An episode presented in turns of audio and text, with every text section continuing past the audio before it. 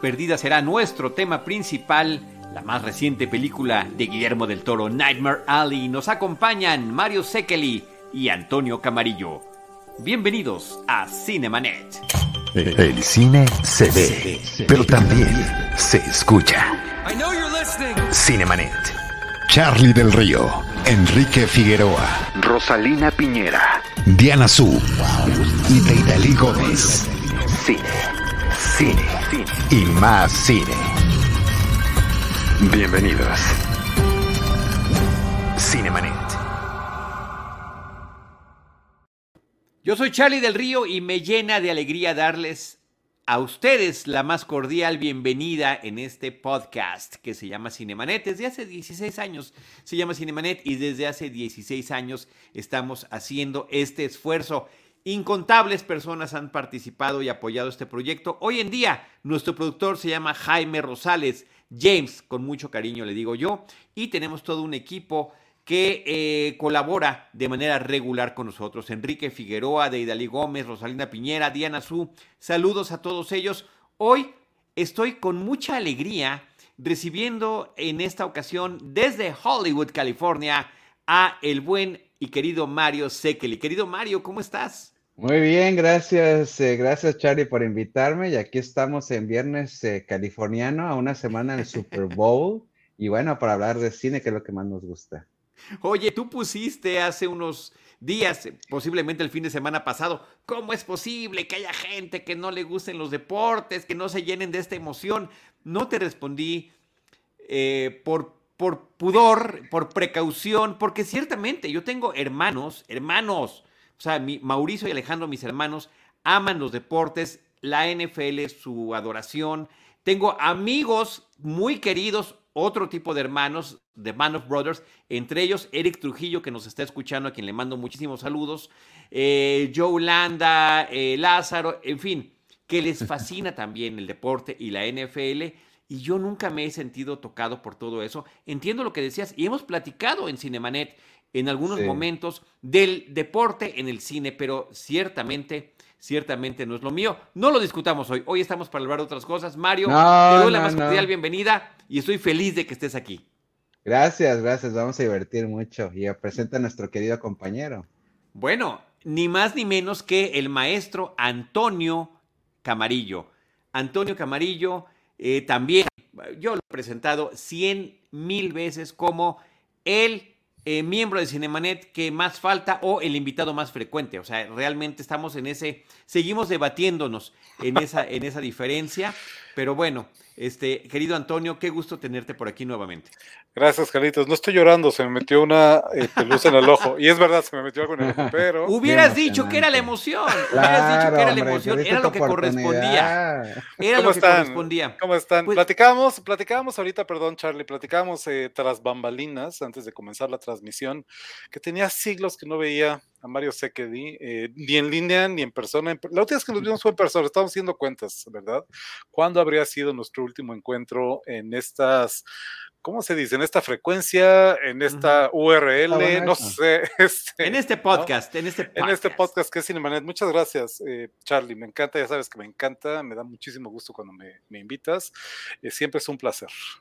Muchas gracias. Mira, no sé si exactamente es la última vez que estuvimos todos juntos, los que estamos aquí presentes, pero creemos que fue cuando platicamos de Roger Ebert, el gran crítico de cine, y esa vez nos reunimos también con un querido y entrañable colega, muy, muy querido por muchos amigo y hermano, pero un amigo, ¿verdad? Este muy hermano del alma de Mario muy extrañado. muy extrañado, muy extrañado, que nos acompañó en esa ocasión. Además, cuéntanos sobre el libro de, de Roger Ebert, que en esa ocasión nos acompañó en ese podcast, Mario. Sí, bueno, pues eh, acaba de fallecer Roger Ebert y Híjole, se me pone la piel chinita porque estábamos hablando de alguien muy querido que partió, héroe de nosotros eh, cuatro, eh, con nuestro amigo y hermano Roger, este, Víctor Bustos, hablando de que conoció a Roger Ebert en el Festival de Toronto, un festival que hay que decirlo ahora, así como eh, extrañó a Roger Ebert,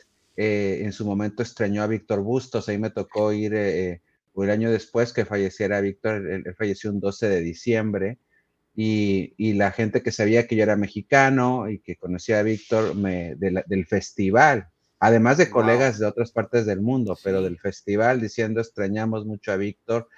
Y la verdad es que pues parte de lo que hablamos en ese podcast este, con Antonio, contigo, Charlie, y con Víctor era de la trascendencia de este amor por el cine y cómo puedes dejar contagiada a mucha gente por tu amor por el cine, como lo hizo Roger Ebert. Y bueno, Víctor, como pues él también era súper geek y súper coleccionista, de hecho yo cada año con él viajaba a la Comic Con y traía figuritas como las que tengo acá atrás o las que ustedes tienen atrás también ahí. Recuerdo en particular mucho, creo que la última, una de las últimas figuras que él consiguió fue una, una, un arcade de colección de Tron, de precisamente del homenaje de Tron y era así, funcionaba y tenía creo que dulces y luces y demás. Pero bueno, él en esa ocasión llevó el libro de Roger Ebert, autografiado por Roger Ebert, que precisamente el libro de la biografía de Roger Ebert, si no mal recuerdo, no tanto como hablando de películas, sino su propia vida. Y bueno, pues un beso hasta el cielo a, Víctor, que sé que, que ahorita es el, cuarto, como el cuarto Beatle, aquí está con, nosotros en espíritu.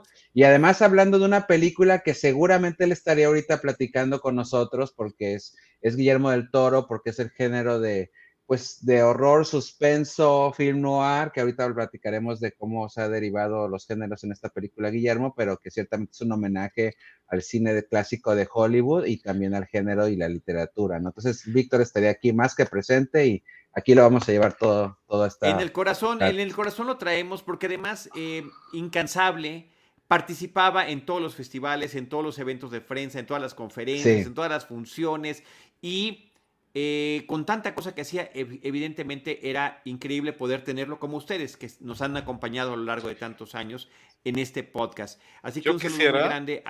Eh, ¿Perdón? Yo quisiera, Carlitos, yo quisiera aprovechar el momento para sí recordar, recordar al querido Víctor. Eh, se le echa muchísimo, al menos ya vieron que cómo se le quería en el medio y cómo lo extrañamos. Y me gusta, me da mucho gusto poder decir que yo lo recuerdo una y otra vez eh, cuando lo cito. Eh, siempre al final de mis cursos de géneros cinematográficos con mis alumnos de cine en el SAI Institute México, con una frase que él decía que la tiene, está todavía en su Twitter, eh, en la cuenta de Twitter, ahí está el querido Víctor, cuando él decía, las películas terminan, pero el cine nunca se acaba. Me parece precioso eso. Y así es como recordamos al querido Víctor Bustos. Sí, sin lugar a dudas, sin lugar a dudas. Y ahí está además, afortunadamente, eh, gracias a muchos y varios testimonios que nos dejó aquí en Cinemanet, los episodios en los que participa y para quienes nos ven en video, ya sea en YouTube o en Facebook, el querido Jaime Rosales nos está poniendo una foto de Víctor Bustos, nuestro amigo, colega, compañero. Y ahí sí llevas mano, Mario, hermano del alma tuyo compañero de tantísimas, tantísimas aventuras. Así que bueno, valga la pena. Mira, a ver, voltea para acá, este, Antonio, ahí estamos. Los cuatro, una vez más reunidos. Eh, hay que tomar foto. Gracias a esta magia. Ya tomé. Una gran sonrisa para que, para que nos tomen este, Jaime Rosales una foto. Y bueno, hagamos además, eh, eh, en honor del querido Víctor y de todos los cinéfilos, este programa especial en torno a la más reciente película de Guillermo del Toro, El Callejón de las Almas Perdidas. Nightmare Alley es el título original, una película que ha sido hecha por segunda ocasión basada en el mismo libro. La primera ocasión fue de 1947, una película en blanco y negro. Yo he visto mucho a través de las redes el entusiasmo de Mario Sekeli, eh, que al menos hasta la última vez que chequé mis cuentas eh, sociales, llevaba tres veces de haber visto la película. Una en la versión en blanco y negro que se exhibió en cines. ah, ya dos en blanco y negro, va. Muy bien. Es que, es que vi una en color cuando fue la función de prensa para las votaciones de los Globos de Oro. Eh, y luego una con blanco y negro digital, donde estuvo Guillermo del Toro presente al final haciendo una sesión de preguntas y respuestas. Y a la semana siguiente, otra vez en blanco y negro, porque era en 35 milímetros, o sea, en proyección celuloide. Entonces, por eso Padrísimo. Es que Padrísimo. Y sabes qué comentarlo. La película se estrenó en México la semana pasada. Hoy es viernes 4 de febrero del 2022. Quienes nos escuchen en podcast, en el presente o en el futuro, que quede esta referencia. La película se estrenó comercialmente la semana pasada, pero esta semana, el día de ayer, 3 de febrero, en varias salas de Cinépolis se estrenó también la versión en blanco y negro. Así que bueno, uno de nuestros cineastas consentidos, eh, con, con eh, Antonio Camarillo eh, y otros compañeros y colegas, hemos hecho programas especiales en torno a Guillermo del Toro, inclusive del fandom de Guillermo del Toro, hablando desde no aquella primera ocasión, Antonio, en que lo viste en algún evento, eh, creo que los tres hemos tenido, mira, nada más tiene el, el action figure de Guillermo del Toro. No bueno, no bueno, no bueno. Sí, ok. Sí, sí nos está ganando, sí nos está ganando. Nos la mata. Y el, y el Funko de Guillermo del Toro. Bueno, o sea, válgame Dios. Válgame Dios. Muy bien. ¿De qué este, ocasión decías, Carlos? Eh, bueno, pues el podcast especial sobre la, filmografía hasta ese momento de Guillermo del Toro. Yo en redes sociales, acabando este programa, voy a publicar el, último podcast que tuvimos con Víctor Busto sobre Roger Ebert y publicaremos también aquel podcast cuando nos decidimos a, eh, a platicar de Guillermo del Toro y su filmografía. Llega una nueva película, llegan por supuesto nuevas expectativas Em, a mí la película me encantó, ahorita podemos ir platicando poco a poco sobre ella, sobre el estilo, pero ciertamente creo que es una cinta, y a ustedes me corregirán o no, que a mí me parece peculiar en su filmografía por la aparente, subrayo, aparente ausencia del elemento fantástico y de los monstruos. Creo que al final, ya que uno procesa la película, dice, el elemento fantástico estuvo allí y los monstruos, de alguna u otra manera, también estuvieron presentes, pero de una manera muy distinta. Le cedo la palabra primero a Antonio Camarillo. Eh, hay monstruos. Recuerdo el final de un capítulo, el primer episodio de Las casitas del oro de los Simpson ese de los extraterrestres, cuando al final dice Lisa, había monstruos en esa nave y éramos nosotros.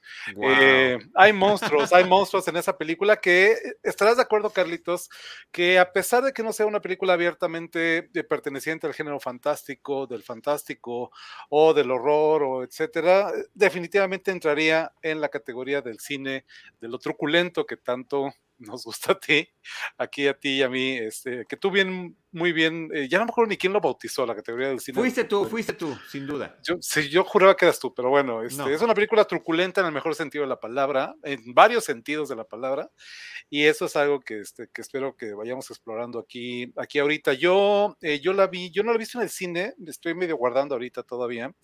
Eh, tengo muchas, muchas ganas. Yo esperaría en, un par, en unos días más, tal vez en un par de semanas, verla en salas, la, la versión blanco y negro. La vi a través de HBO, HBO Max, que HBO Max en Estados Unidos tiene la señal, no, tiene la, perdón, la señal de HBO Max, si quieren, en Estados Unidos tiene la película.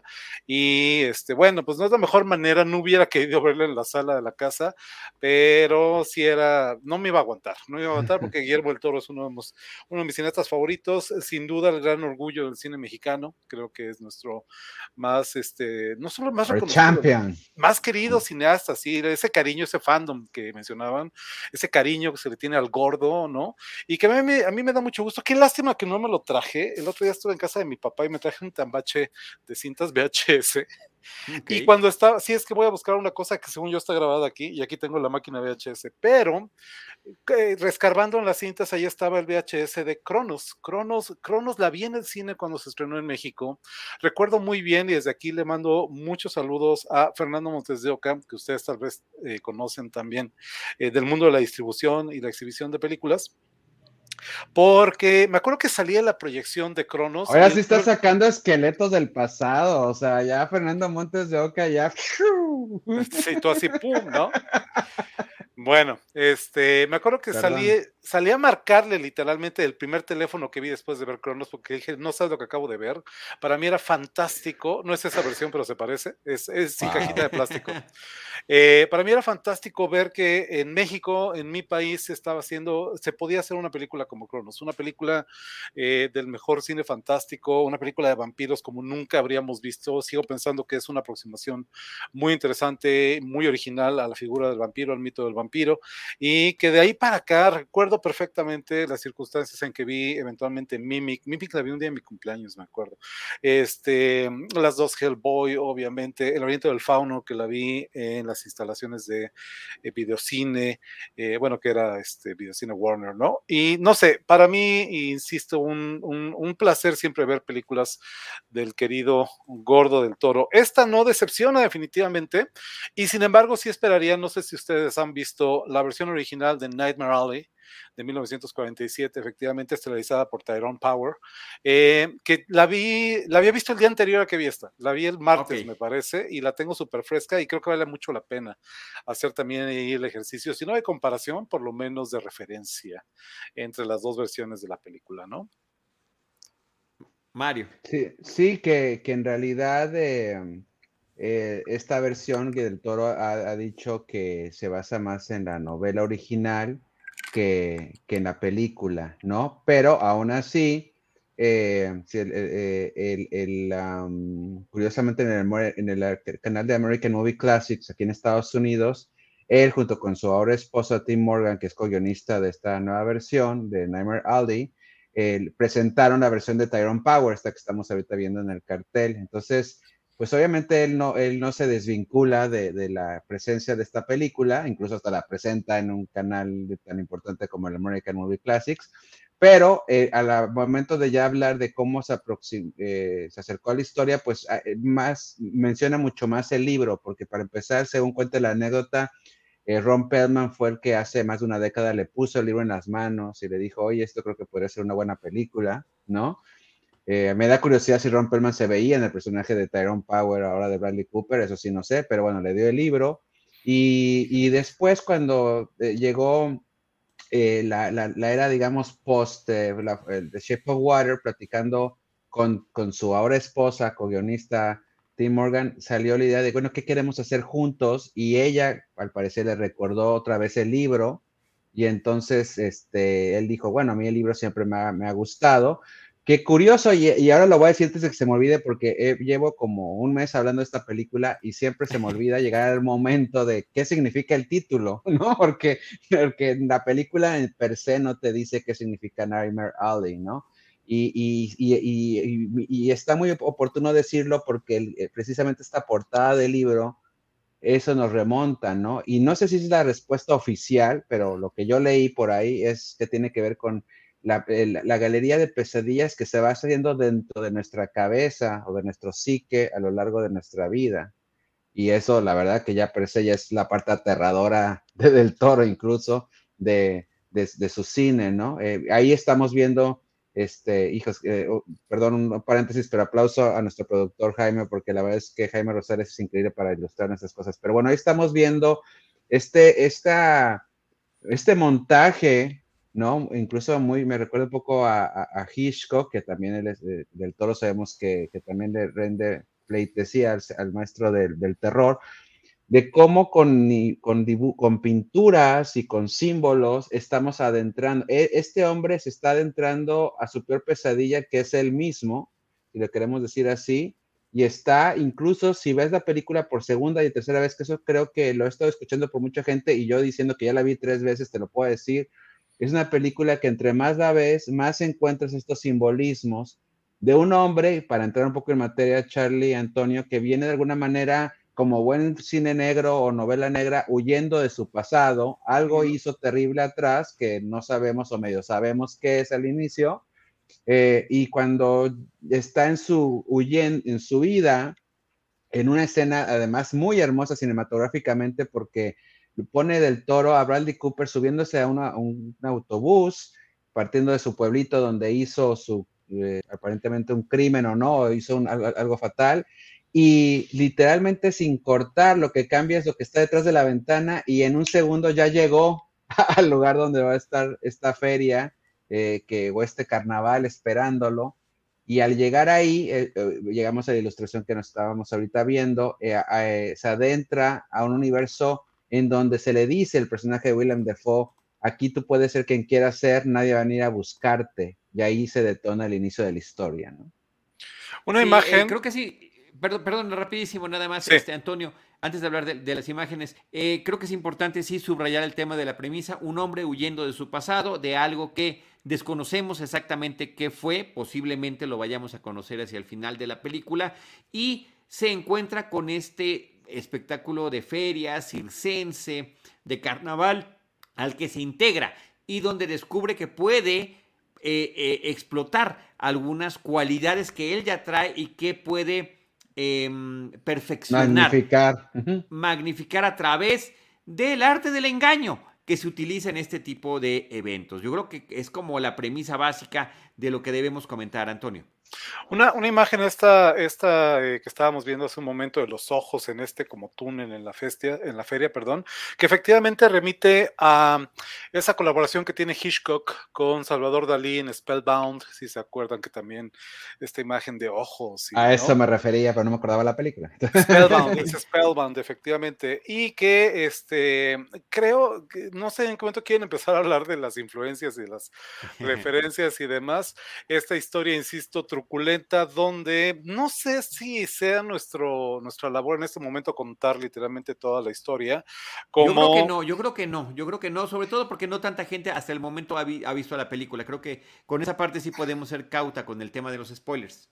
Es correcto, pero basta decir con que la manera en que eh, Stanton, que es el nombre del personaje de Bradley Cooper, ¿no? Stan Carlyle, eh, pues empieza a trepar literalmente, como le dan chamba en la feria esta, pues de lo que se puede y de pronto se mueve para otro lado. Ahí está la escena de Hitchcock de Spellbound. Ahí está, Spellbound, me la remite.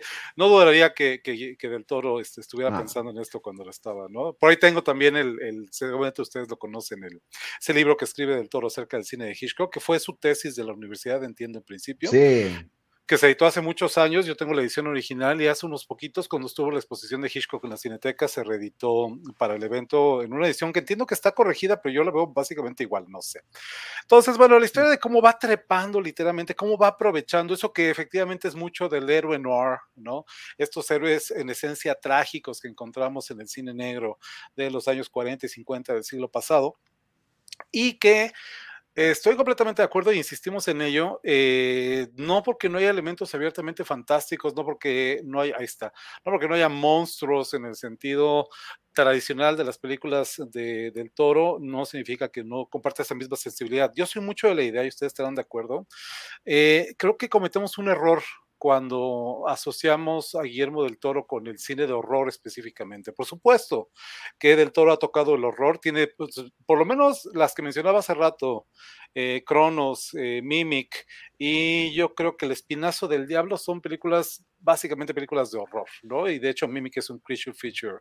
Pero en realidad la onda del Toro va por otro lado. Como buen autor, en toda la extensión del término, como gran cineasta que es, una y otra vez trasciende el género, una, una y otra vez mezcla géneros. Y no sería la primera vez que lo vemos, es una trayectoria similar a lo que hemos visto, por ejemplo, con David Cronenberg que también lo identificamos con películas que, ojo, no son de horror. Las películas de Cronenberg en principio es ciencia ficción mezclada con evidentemente muchos eh, elementos de horror, otros propios del cine de explotación, etcétera, y que sin embargo hay un punto en que se empieza este, a despegar de las formas genéricas convencionales y empieza a ser un cine más sofisticado, eh, aún más personal y muy interesante, ¿no? Y creo que es lo que tal vez vamos a empezar a ver con, con Del Toro en una película como esta, ¿no?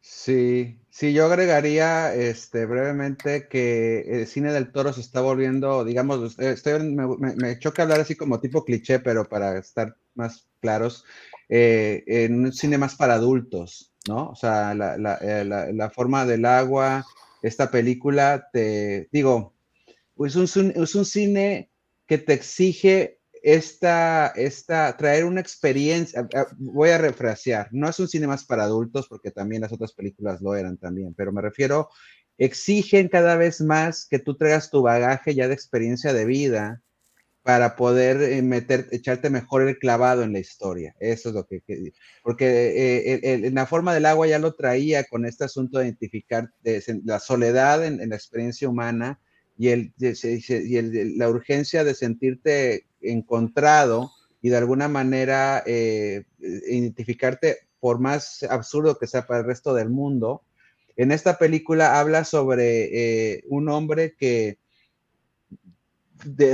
por andar buscando el ego y buscar sobresalir y buscar poseer y tener, se pierde a sí mismo y acaba quedando siendo lo que él menos pensaba que iba a ser. De hecho, hablando de los ojos, eh, eh, y lo acaba de decir el toro hace poco en una entrevista, eh, el, bebé, el feto bebé que está ahí con un solo ojo, que recibe un nombre que ahorita se me escapa. Enoch. Ah. Básicamente. Enoch. Enoch, perdón, Enoch. Enoch es básicamente este, este ser que lo está observando tras el hombro toda la película y a lo que él se puede llegar también a convertir. Entonces es, es también eso que, él, menciona mucho la literatura negra, que ahorita lo vamos a hablar mucho sobre las reglas y los conceptos de la literatura negra o del cine negro, pero también ahí me recordó precisamente hablando de lo que dijeron al principio a, Edgar Allan Poe, en, esta historia de, este hombre, en primera persona que está en un mundo donde hay puras criaturas, no me acuerdo si son vampiros o no, pero son monstruosas, y todo el mundo está hablando de que hay un monstruo por ahí en el pueblo y todo el mundo está aterrado de que viene el monstruo y al final se da cuenta que él es el monstruo. Y, es un poco este factor de, que el libro se te regresa al final, así de paz. De nuevo, eso, esa, esa manera en que, tiene del toro desde siempre de desplazar la monstruosidad, desde Cronos, regresando a Cronos, en Cronos vemos cómo siendo el personaje de Federico Lupi, el señor Gris, el vampiro, por lo tanto el monstruo de la película, pues el personaje de Ron Perlman, Ángel, el sobrino del señor de la guarda, etcétera, que es este, como señor Burns, ¿no? Este, em, es mucho más monstruoso, de la guarda y Ángel son mucho más monstruosos que él, siendo él el vampiro, ¿no? Lo vemos de nuevo en la forma del agua, evidentemente, como los monstruos son la gente del gobierno, este hombre que los viene persiguiendo y no la inocente criatura acuática, que en realidad es... Eh, amable en más de un sentido, ¿no? Adorable en más de un sentido. Eh, una y otra vez vemos eso en el cine del toro y creo que en esta película es, eh, finalmente lo separa, finalmente eh, en términos, no sé, de la retórica de la película, puede finalmente olvidarse del monstruo formalmente y sin embargo, con la presencia detrás de este tipo de criaturas, apuntar de nuevo sus dardos a la monstruosidad inherente a la condición humana, ¿no? a mí me gusta mucho, me seducen desde siempre, soy muy, muy aficionado a las historias que se desarrollan en ferias, ¿no? Y evidentemente la primera referencia en la película, y es evidente, y claro que Del Toro la tenía presente, es Freaks de Todd Browning de 1932, ¿no? De hecho, sin que sea un spoiler, búsquenle por ahí, pero hacia el final de la película, hacia el final de la película aparece una referencia a Cuckoo que es uno de los eh, fenómenos, uno de los personajes memorables de aquella infame película de Todd Browning, que es esta mujer como pájaro, es Cuckoo con doble O, las dos Cuckoo, que está para que la busque nuestro productor, es esta mujer como pájaro, cabezona extraña, que no era un fenómeno, así se arreglaba para, porque pues, eso le daba este, chamba, literalmente, que aparece en Freaks y que aparece momentáneamente hacia el final de la película aquí. Pero de, de, este, de esa película, a, no sé, hay, yo tengo muchas referencias personales. La segunda entrega de Ghoulies, que es un churro miserable, también se desarrolla en una feria y me gusta mucho. Y creo que ese, ese backdrop, ese telón de fondo, este, truculento, evidentemente, de estas imágenes fantásticas sin ser lo que puede ser mucho, mucho este, más el espectáculo que otra cosa y que están eh, encarnados, diríamos, en la figura del geek, el mentado geek, que es una presencia recurrente en esta, en esta película, ese, ese personaje de las ferias de antaño, yo quiero pensar que ya no los encuentran, ¿no? no, bueno, por, esperemos, por supuesto que no. De las ferias de antaño, que su espectáculo consistía en arrancarle la cabeza a un pollo enfrente del público, que, híjole, eso me parece tan del toro y tan humano. Eh, horrorizaría a los espectadores, horrorizaría a la gente que está ahí. Es una cosa asquerosa y terrible de ver, pero que al final no puedes dejar de mirar, ¿no? Que al final te fascina y al final necesitas ver en qué termina el asunto, el monstruo, y bueno, el bicho este arrancándole la cabeza a un pollo, ¿no? Hay un capítulo con, la, con la boca. Con la, boca. con los dientes, efectivamente. Hay un capítulo de Los Simpsons, que ustedes recordarán que Bart y Homero se vuelven también empleados de, un, de, una, de una feria, para, de un circo para pagar una deuda, y a Homero le toca hacer el geek en principio, ¿no? Ya está metiendo el pollo a la, a la boca, pero completo, nada sale la cabeza de la boca.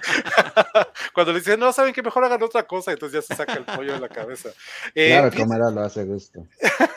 Fíjense qué bonito, qué bonito, este, bueno, qué bonito, no, qué terrible, pero qué interesante, es este, justamente esa, esta, esta, esta dualidad de nuevo expresada en ese hombre bestia, lo dice el, gritón al principio de la película, es un hombre, es una bestia, no lo sabemos, ¿no? Y ese es el discurso de la película, Piensas, piensas en, por supuesto, creo que como cinéfilos eh, es ineludible pensar en Freaks, eh, pero también en un segundo plano, también pensar en el hombre elefante. Por supuesto. Eh, no es un hombre, es un animal, ¿no? Eh, etcétera, etcétera. Todo lo que tenía esta película, justamente de David Lynch, también en blanco y negro. Eh, John Hurt, increíble en, esa cintia. Y Anthony, Anthony Hopkins. Que curiosamente, este Freaks, sus personajes eran de la vida real y el hombre elefante está basado en la vida de John Merrick de, la, vida, real. John Merrick, en el verdadero John, Merrick, que sería Michael Jackson quien terminaría comprando los huesos, lo que quedaba. No lo dejaron. Eh, estaba, era la, pero la idea, ¿no? Que estaba en un museo británico, que, él se había, dejado su cuerpo para la ciencia. A ver, eh, nada más para circunscribir, creo que sí lo dije bien, ¿verdad? Para circunscribir el tema de los géneros. Sí es difícil en el caso de Guillermo del Toro, uno piensa en el horror, pero creo que en un más grande término eh, Antonio y querido Mario, estaríamos hablando de lo fantástico, el cine de lo fantástico expresado en todos estos elementos que ya han estado ustedes mencionando. Una, categoría, sí. sin querer eh, abusar de la cinefilia que pues nos caracteriza a nosotros y a muchos de los que nos acompañan, el haber visto la exposición de coleccionista de Guillermo del Toro, la que trajo a México, a su ciudad de Guadalajara, y, si no me equivoco, Mario también se exhibió por allá en Estados Unidos. Bueno, empezó aquí, en el Museo del ACMA. Eh, aquí fue donde empezó. En el Los Angeles County eh, eh, Museum. sí, bueno. Este, Los Angeles County Modern, Art. Sí, es el, de arte moderno y aquí también me tocó, de hecho, platicar con él cuando hizo la presentación. Esa es su casa pero muchas de las piezas que están en su casa las llevó esta exposición, por los que fueron, las van a reconocer luego, luego. Y, bueno, y, ahora los que vimos la exposición, cuando vemos la película, reconocemos el estilo. Y había un apartado justamente de freaks en, en, su, en su museo, en su colección. Y había todos estos eh, elementos, los frascos con criaturas terribles, y parece que algunos de ellos están en la película. Y de hecho, te voy a decir una cosa, cuando, cuando me toca hacer el tour en el museo, en su exposición de, en, casa con los monstruos de Guillermo del Toro, saliendo de ahí, ahí está ahora sí la exposición, le digo yo a, y ahí están los freaks también, le digo yo a, a Guillermo, le digo, es que parece que estoy caminando dentro de tu cabeza. O sea, el laberinto incluso de la exposición, dije, yo siento que estoy caminando en tu cabeza. Y, y eh, y sí me acuerdo que sonró al respecto porque, porque eh, además de que obviamente lo obvio, es que esto es como la película. Lo obvio es que estas son las influencias de Guillermo del Toro y hay una cronología de cómo las fue viviendo y esto se, tradujo en sus guiones y sus películas. Pero lo que está alrededor, lo que sientes, es que estás adentro de la cabeza de Guillermo del Toro. Entonces, esta película, eh, ves una feria, ves a un hombre que viene de la ciudad huyendo de su pasado, y que primero a través de sus ojos, ahí es cuando es la parte empática con él, y además que es Bradley Cooper, un tipo muy galante, guapo, que las mujeres se enamoran, los hombres queremos ser él, y que, y, que él, empieza a conocer que, que estos trucos, pues, eh, hechizo le podemos poner, ¿no? En, en, mayúscula, eh, muy obvios para, para nosotros incluso, pues causan la fascinación en la gente, en, seguramente en pueblos que no tenían nada que hacer, porque no creo que ni siquiera el fútbol americano de los viernes existía, Friday Night Lights, y se iban ahí a estas ferias. Y aquí viene el segundo tema que para mí es el más trascendente, que, que, que a mí es el que me fascinó al momento de hacer mi reseña, que tiene que ver con el tema de el que hace el truco y los que necesitan el truco o piden el truco, ¿no? Eh, tú bien decías, Charlie, eh, si me permites empezar a entrar al tema, que, el personaje de Bradley Cooper, de Stan, ya trae una habilidad per se y que aquí le van a enseñar a usarla más, ¿no, Charlie? Sí, una cualidad, más que una habilidad, él, él termina identificando qué es en lo que es bueno. Es bueno para el engaño, es bueno para leer a la gente, es bueno para identificar lo que eh, la gente trae detrás y poder explotarlo así como lo hacen en este tipo de ferias, festivales, espectáculos circenses, carnavales, etcétera.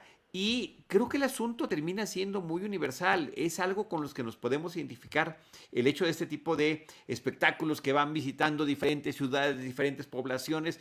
Mi mamá me lo decía, mi mamá es campechana, eh, eh, hablando de la provincia mexicana, cuando llegaban este tipo de, de, circos y que el que cobraba resultaba que también era el acróbata y el que te acomodaba después era el que estaba con los animales. Pero bueno, era esta comunidad que como decíamos hace ratito y lo dicen en la película, aquí no importa tu pasado, aquí todos lo van a respetar. Pero es una comunidad que está vertida hacia adentro y que el espectáculo y lo que puedan impactar hacia los demás, con muchas supuestas lecciones de vida en algunos casos, eh, presentaban. Y creo que esa parte está muy bien eh, eh, manejada en la película. Y el, el, asunto que termina siendo fundamental del geek, el monstruo, la criatura, que está realmente en el extremo de nuestra humanidad y por eso, por eso nos resulta hipnótico observarla. Y observarla también, sí presencialmente,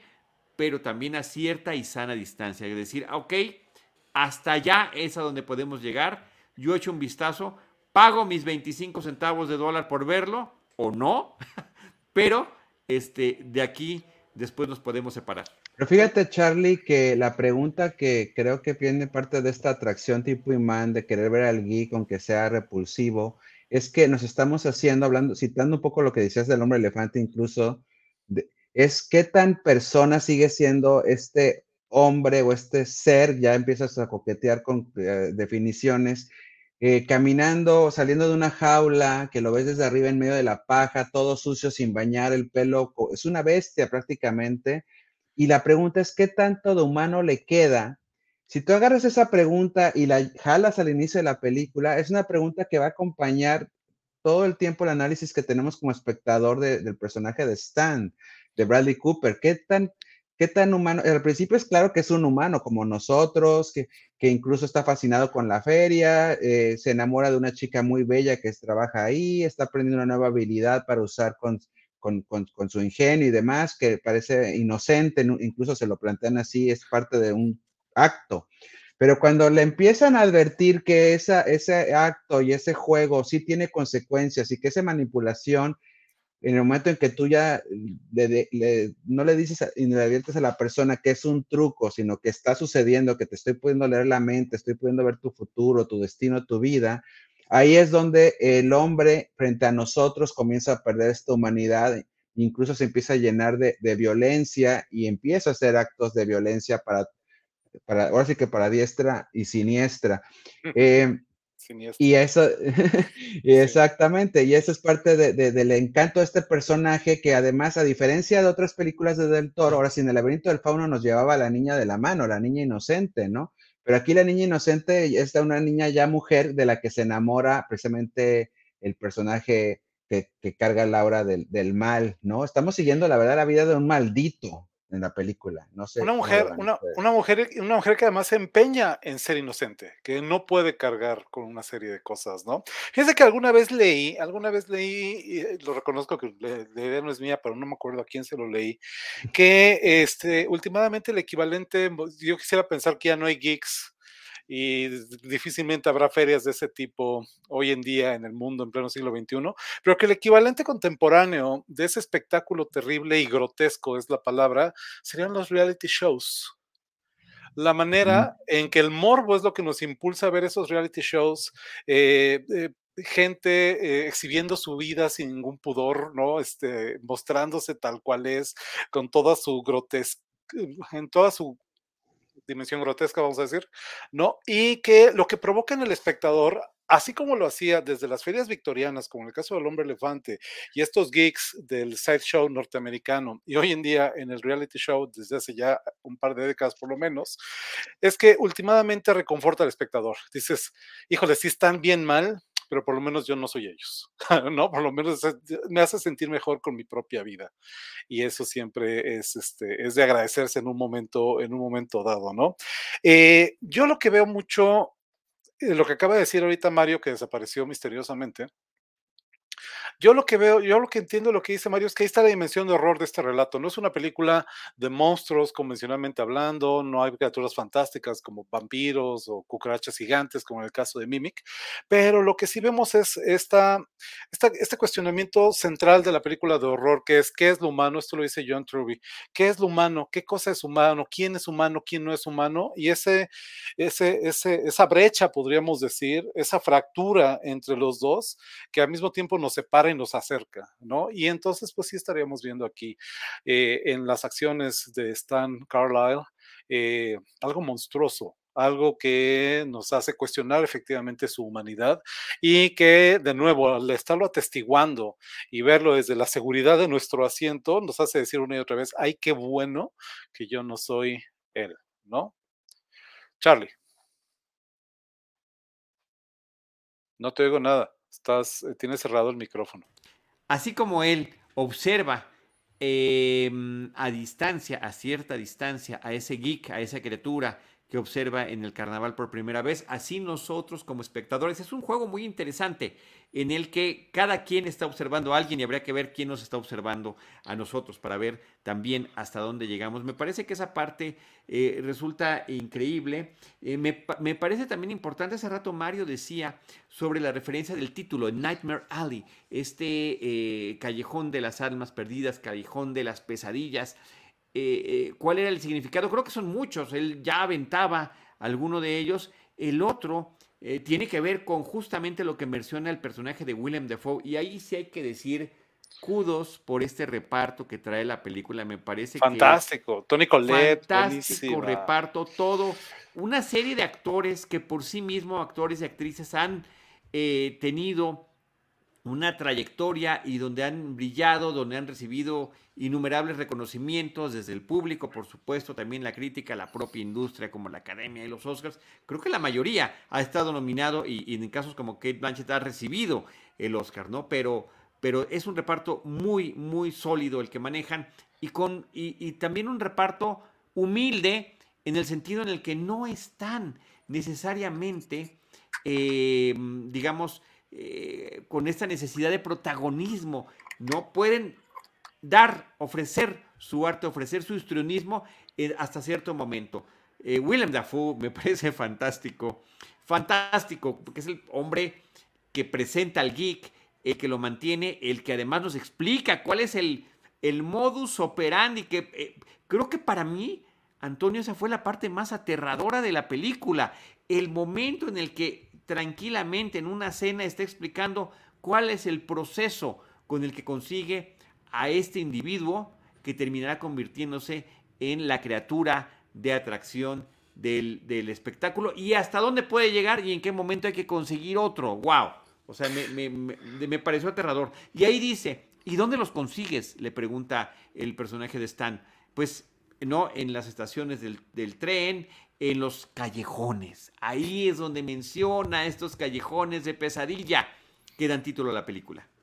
Eh, me gustaría hacer hincapié, completamente de acuerdo contigo, me gustaría hacer hincapié o mencionar brevemente eh, al personaje de Kate Blanchett, esta psicóloga, psiquiatra, no estaría seguro cómo nombrarla. psicóloga, entiendo yo. Psicóloga, sí, en la película, eh, que es el vivo retrato, es la definición de lo que conocemos como una fan fatal, la mujer fatal, propia de aquellas películas del cine negro, film noir, que es la otra referencia que tenemos que mencionar y explorar un poquito más ahorita. como te decía, como te decía de casualidad porque eh, salía la programación del Criterion Channel y entonces dije voy a echarle un ojo antes de que me la quiten.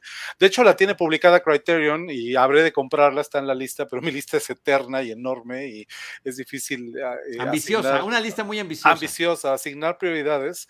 Y de pronto, bueno, la programaron el mes pasado dije la voy a ver, salía de la programación el último día del mes, el lunes, entonces el lunes vi eh, apenas la versión de 1947, eh, que siendo básicamente la misma historia, por alguna razón se siente, es mucho más una película noir, una película de este cine negro. Eh, en la escuela en clase de géneros cinematográficos, cuando abordamos el tema del noir, es una de las, son dos de las sesiones más interesantes del curso, porque el noir es difícil de definir. Paul Schrader, que ustedes conocen bien como guionista de Taxi Driver, la película este, emblemática para mí de Martin Scorsese, me encanta Taxi Driver. Este director también por propio derecho de tantas películas. Eh, Paul Schrader publica en algún momento de principios de los 70, 72, 73, no me acuerdo, o finales de los 70, no me acuerdo, publica eh, un texto a propósito para un festival, efectivamente, para un ciclo de películas noir en algún festival de Estados Unidos, publica un ensayo donde efectivamente cuestiona la naturaleza, la condición del noir como género cinematográfico.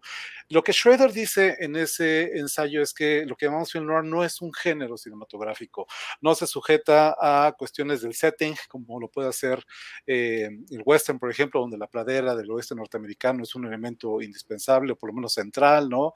Dice, no tiene que ver con cuestiones temáticas, es algo mucho más sutil.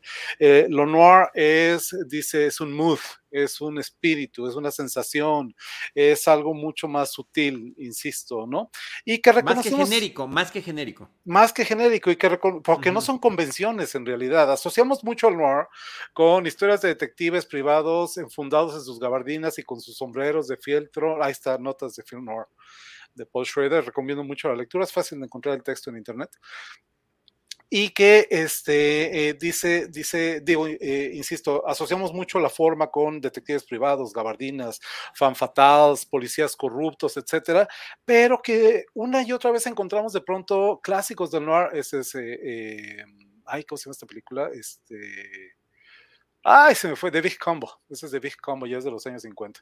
Es emblemática esa imagen que comunica, eh, ilustra muy bien esta cuestión del claroscuro en la fotografía, uno de los elementos reconocibles, pero de nuevo no centrales. Una cuestión que se complica cuando terminan los años 50, aparentemente dejamos atrás la era del noir y de pronto resulta que tenemos un post-noir, un neo-noir, películas con espíritu noir posteriores a ese ciclo. Ah, hasta tech-noir en el caso de la ciencia ficción. Hablábamos el otro día de Terminator, por ejemplo, ¿no? Bien tech noir, efectivamente. ¿Qué es lo que habría entonces? Ojo, no solamente en la versión de 1947 de Nightmare Alley, sino que sí sigue estando ahí en la versión de del Toro, más allá de lo reconocible, este elemento, por ejemplo, de la fan fatal, en el momento en que vemos al personaje de Kate Blanchett, sabemos que no podemos confiar en ella, que este cuate no, no, no, que no hay, que es una pésima idea hacerle caso. Aquí tenemos al personaje de Rooney Mara en la, en la pantalla, que, este, que es el contrario, siempre aparece, eh, ¿cómo le llaman? Tiene un nombre también.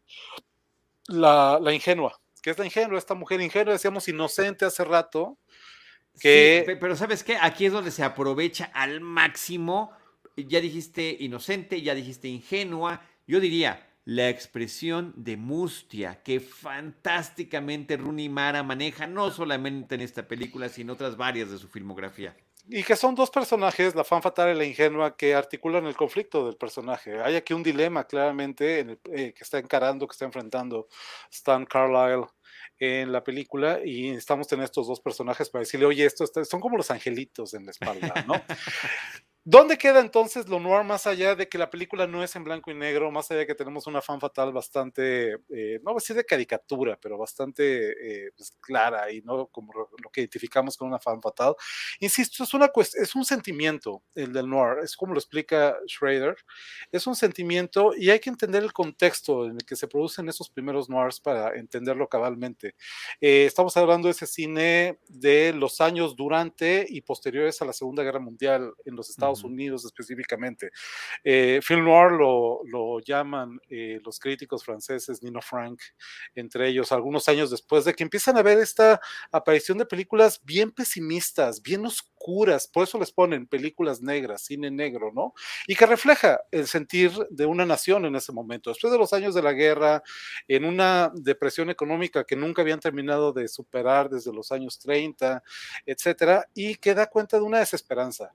El noir es el género de la desesperanza o es la forma, si ustedes quieren. Yo sí creo que es un género, pero el noir es el género de la desesperanza, el noir es el género de la condenación. Sabemos desde un principio nuestros personajes están condenados y podemos ver ese camino que se están trazando y que va a ser imposible que lo abandonen. No todos los noirs son trágicos y en términos de la forma dramática son más bien tragicomedias, pero porque hay muchos que tienen un final feliz, de hecho, y eh, a mí me gusta mucho el noir, tal vez el género que más veo después del horror, y este, hay muchos noirs con final feliz, feliz entre comillas, porque a lo mejor al final el, el, detective privado en turno, el protagonista de la historia, eh, pues, salva la vida y resuelve el caso, pero pierde algo que era mucho más importante que cualquiera de esas cosas, son finales muy agridulces, ¿no? Siempre hay que perder algo, eso sí, el sentido de pérdida me parece que es fundamental y podrías meterlo a todos estos ingredientes ingredientes para este feeling eh, del que se refiere Paul Schrader y que encontramos, estarás de acuerdo, en la película de Del Toro. No es en blanco y negro, insisto, no son los años 40. Bueno, en la historia deben ser como los años 30, de hecho.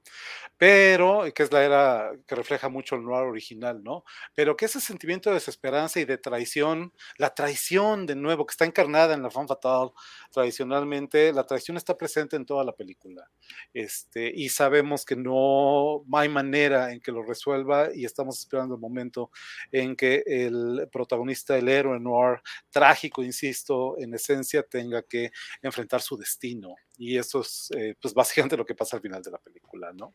No está en blanco y negro, la película está filmada en color con un formidable diseño de producción, ya lo hemos mencionado, pero creo que sí ha habido, eh, ha sido del toro muy enfático con esta posibilidad y además que una copia que él mismo termina supervisando para que se presente en blanco y negro.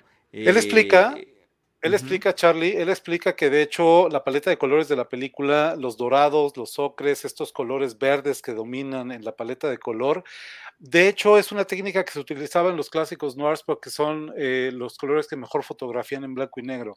Y entonces eh, brincar de la versión que eh, vimos en color de la película a esta versión especial en blanco y negro era así literalmente bajarle a la saturación, yo creo, porque está pensada en blanco y negro a pesar de que la película es en color.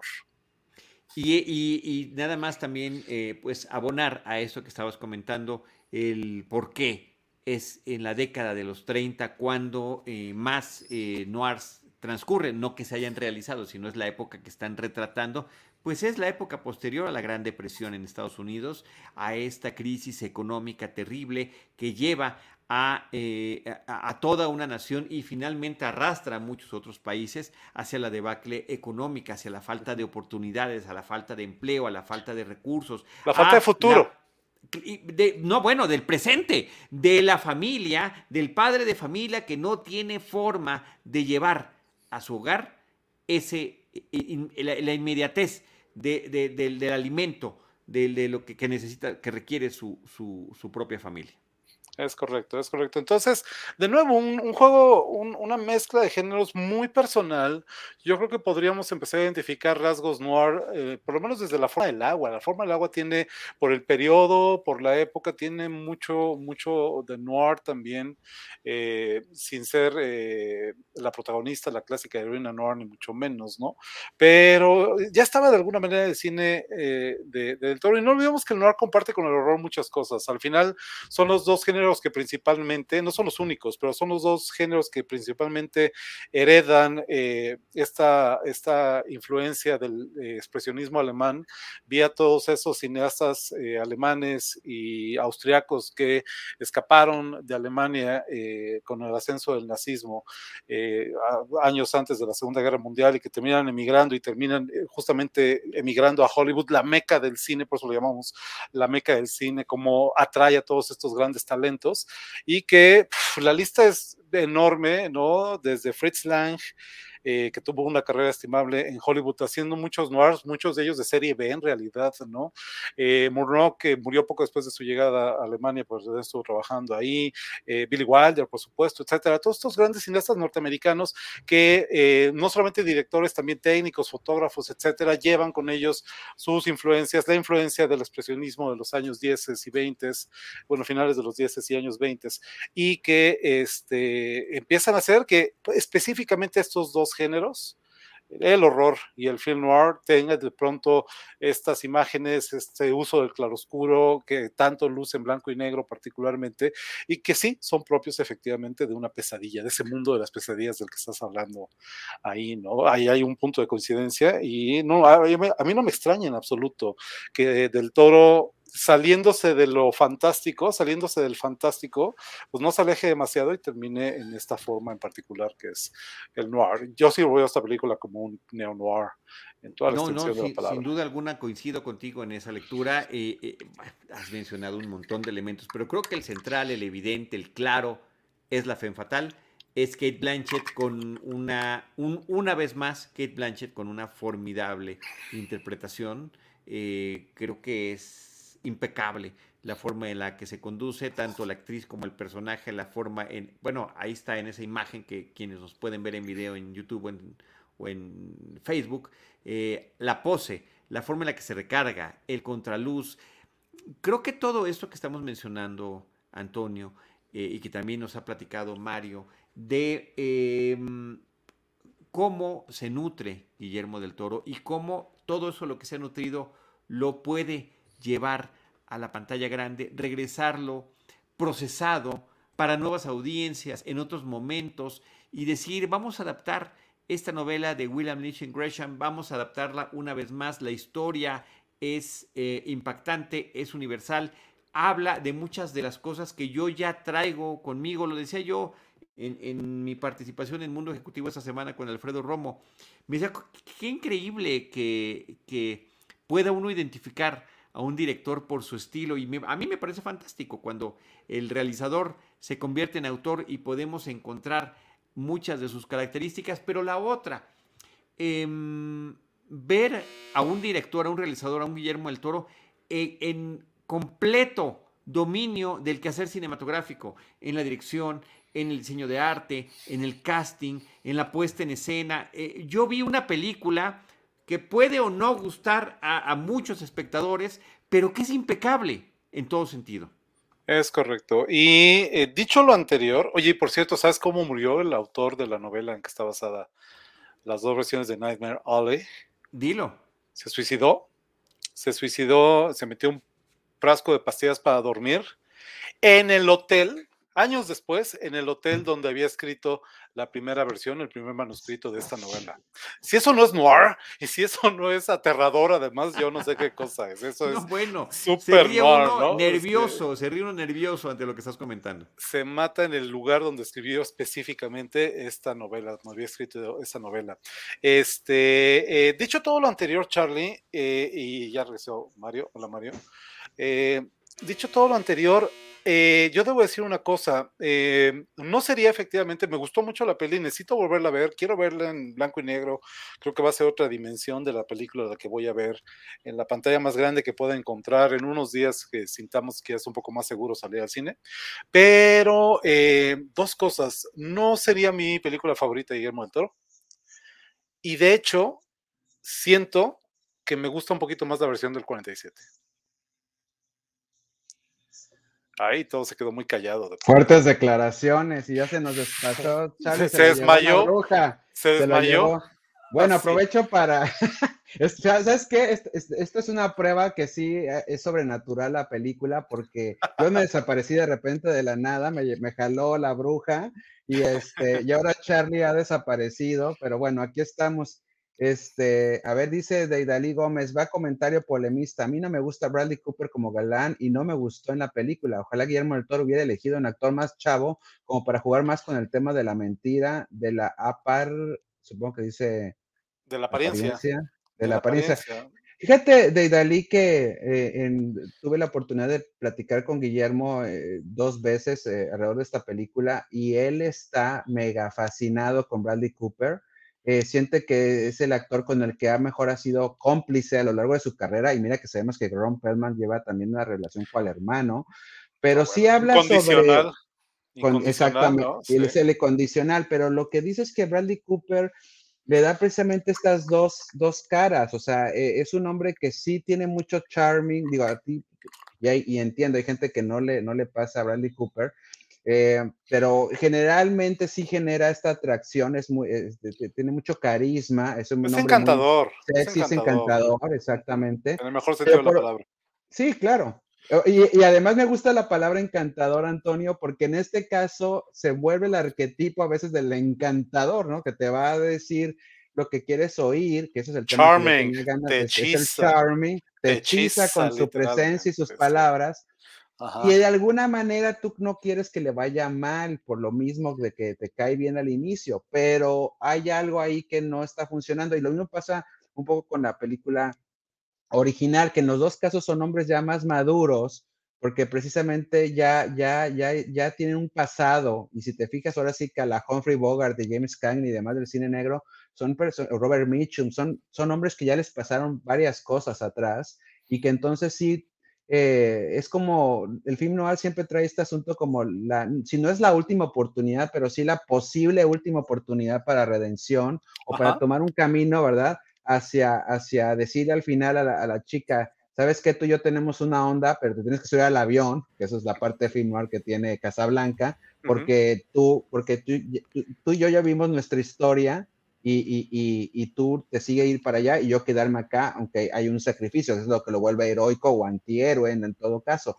Pero Bradley Cooper, estamos hablando de un personaje que, que sí tiene, hablando de este caminar, dos, tres, cuatro, cinco momentos, como el personaje de Tyrone Power que estamos ahorita viendo, para decidir eh, quedarse con la chica bonita de la historia y empezar una nueva vida, y no, decide siempre es yo, yo, yo, yo, yo, y este yo se va potencializando exactamente hasta el momento en que ya no ve, ya no sabe ver la gente que está ahí, que sí lo ve como es y lo quiere como es y quiere eh, aspirar a más. Lo que sí creo es que la película del toro a veces no te dice tanto qué es lo que él quiere ser. O sea, no es un hombre que está hablando en dinero todo el tiempo, no es un hombre que está hablando de yo quiero tener una casa o yo quiero ser sea, ¿qué es? Pero lo que sí nos deja claro es que se es un asunto de ego. Ahora, aquí vemos al, personaje que es Blanchett, que ya supongo que ya hablaron de más, de la, el Femme Fatal, que ella sí está dirigida en tú tienes que ser la Femme Fatal de la película y moverte como tal.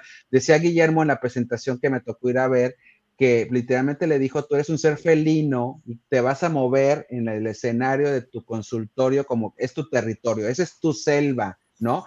Incluso Guillermo cambia la manera de filmar eh, las escenas como en la feria y demás, que creo que es la película que más mueve la cámara Guillermo, pero en, este, incluso eh, en este caso, cuando vemos a él o a ella, a Kate Blanchett o a Warley Cooper, la cámara o está subiendo o está bajando para darnos una sensación de que uno está siempre sobre el otro y hay un asunto como de dominio de uno sobre el otro, obviamente una, una, una pues sí, un acoso en el sentido de una seducción sexual que hay, que hay entre, todo, entre, entre los dos, ¿no? Que va a haber una atracción y a veces luego va a haber una posible traición, porque además son personajes que no viven para precisamente ser generosos, lo están haciendo por una manera utilitaria, ¿no? Y es parte de... algo que también yo quería señalar, hablando del film noir, es que cuando la ves en blanco y negro, sí se acentúa más la experiencia psicológica que te puede dar el, el cine en blanco y negro, más de sueño, pero también más de la oscuridad. O sea, ahora sí que desde que aparece Bradley Cooper al inicio, eh, a lo mejor en la de color, me atrevo a decir, hay una parte que le das más el beneficio de la duda en algunas de las cosas que está haciendo, y en blanco y negro sí dices, este hombre trae algo que no se le va a despegar, o sea, sí que no se le va a despegar. Trae un muerto cargando, por cierto. Entonces, no, literalmente. Entonces, eh, en el blanco y negro es más que evidente que ahí lo va a estar cargando todo un tiempo más. Oye, me, detengo un momento, este, Antonio, eh, querido Mario. Eh, ahorita, ahorita te paso la palabra, Antonio, sobre la imagen que nos puso nuestro productor eh, Jaime Rosales. Hay una imagen donde está erguido el personaje de Bradley Cooper, está tomando con sus manos al de Kate Blanchett y un par de pasitos atrás el de Rooney Mara. Creo que eso esa, esa solo, ese solo emplazamiento, esa sola colocación de los personajes, más la iluminación que tiene, creo que nos puede dar una suerte de resumen de la película muy impresionante en términos estéticos, pero también en términos de psicología de los personajes, la mirada de Rooney, la mirada de Kate y la mirada de Bradley Cooper, aunque todos los estamos viendo de perfil, me parece que están dejando muy claro eso, Mario. Y el halo de luz que está cayendo sobre, sobre ellos, finalmente Rooney es la iluminada, la pura, la que la luz. inocente, la luz que no sabe, que no quiere ver, porque aquí, aquí esa es la parte de que pues sí, maligna, porque ya ni siquiera es trágica. Él sabe que ella es un personaje puro, no es como que se lo tienen que explicar, pero él no quiere ir hacia allá, él quiere ir hacia sí. Y por eso acaba con la otra que está detrás de él y se mete al, consultorio y empieza esta indagación que a veces, pues, literalmente diríamos en México, le sale el tiro por la culata, porque pues como la otra es psicóloga o psiquiatra, le empieza a sacar cosas de él de de su pasado que él tampoco me, quiere me recordó muchísimo, no sé si les viene a ustedes el, al momento de ver la película, el recuerdo, y mencionamos hace rato a Anthony Hopkins por El hombre elefante, pero ahorita lo mencionaría por eh, el, silencio de los inocentes, el quid pro quo, lo que necesitaba para poder darle información Hannibal Lecter eh, a, Clarice Starling era, te tengo, o sea, sí te doy, pero tú tienes que decir, y me tienes que decir la verdad porque si no lo voy a saber, si no, yo lo voy a saber. Y, aquí parece algo también, un quid pro quo muy similar que le está pidiendo y además muy mal intencionado, muy claramente mal intencionado por parte del personaje de Kate Blanchett, que es esta psicóloga. Y eh, eh, retomando lo que mencionaba eh, Mario, me parece, sobre el objetivo, qué, qué, es lo que persigue el personaje de Bradley Cooper, están huir, creo que siempre está huyendo, aunque, aunque la huida sea hacia el ascenso social, aunque la huida sea hacia la fama, él está en constante huida. Y Yendo de sí mismo. Huyendo de sí mismo. Claro, de, por su, de, sí, efectivamente de sí mismo. Pero fíjate lo que puede hacer. Ah, sí. No, dime, dime, dime, No, eh, nada más el comentario eh, polémico que siempre nos trae de Dalí Gómez, que no pudo acompañarnos en esta ocasión, sobre Bradley Cooper, que no le gusta. Híjoles, a mí sí me gustó. A mí, ya le explicamos ahorita las razones por las que está ahí, por lo menos por del Bueno, y no sé si explicaron también que como productor, eh, Bradley Cooper, la verdad que tiene varias de las ocho nominaciones al Oscar que tiene, como productor del Padrino, como productor de Nace una Estrella, como productor de American Sniper y con, la, con, los realizadores con los que se ha unido para todo esto, y ahora lo hace también en esta película. Eh, en el caso de Guillermo del Toro. David Castillo dice, es mi imaginación o del Toro se está, se está casando con la paleta de colores fríos y tonos ámbar. Creo que esa gama en particular es lo que lo define cada vez más, sobre todo en las producciones que no son como de estudio, sino más bien los proyectos propios, que es donde sin impresiones puede meter más su estilo como autor. Saludos, saludos David. Fíjate, David, que comentó sobre la paleta de colores precisamente en la proyección de blanco y negro, porque aquí pasa una cosa muy chistosa. Como tú sabes, las películas no se firman en orden y a veces la locación misma manda que una cosa la hagas antes que la otra. Cuando llegó la pandemia, él ya había firmado todo lo de Búfalo, que es lo de la gran ciudad, ¿no? Y entonces tuvo tiempo para ver todo lo que había hecho y filmado y editado en Búfalo, y ahí fue donde se fue encontrando en su computadora en esta versión blanco y negro, porque le podía poner en el monitor en blanco y negro y porque también hay un sistema de luces que manejan desde el Hollywood clásico, que ves el monitor en blanco y negro para ver precisamente dónde caen y golpean las luces y reflejan las luces. Entonces, al verlo, pues obviamente se enamoró en un segundo y estamos viendo un cuadro en blanco y negro de, de la película. Y, y finalmente lo que él hace eh, es decir, oye, ¿y si hubiera una versión blanco y negro? Entonces, cuando, cuando regresa al set, él ya había dicho con su, con su fotógrafo que iban a firmarla como si fuera blanco y negro, pero obviamente para verse en color, pero sí con ese mismo espíritu.